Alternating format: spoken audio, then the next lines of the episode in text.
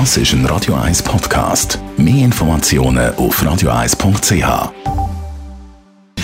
Gesundheit und Wissenschaft auf Radio 1 wird Ihnen präsentiert von Hitzberger. Fast Food natürlich.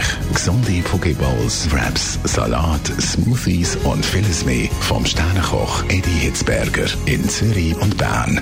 Hitzberger.ch Ja, ist es jetzt also soweit? Kommt jetzt nach der Flugscham auch noch Streaming-Scham? Fragezeichen. Neben Netflix kommen ja immer mehr so Streaming-Angebote von Apple und Disney dazu, wo man eben auch Filme und vor allem Serien kann schauen. Und wenn man eine ganze Serie durchschaut bzw. streamt, dann verbraucht das eben wahnsinnig viel Energie.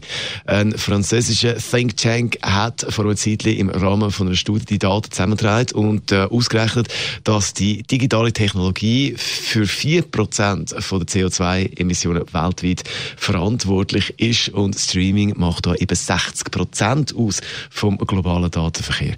Allerdings äh, ist vor kurzem auch noch eine Studie herausgekommen, das Ganze ein bisschen relativiert, aber bei dieser Studie heisst es auch, das Ganze ist nicht so dramatisch wie die erste Studie, aber die Richtung stimmt. Es wird immer mehr gestreamt und darum verbraucht das Ganze immer mehr Energie. Und wie bei allem kann man natürlich sagen, nicht übertrieben. Und ich finde, wenn etwas schauen, dann etwas kurz streamen, weil sonst ist es wirklich nur verpuffte Energie.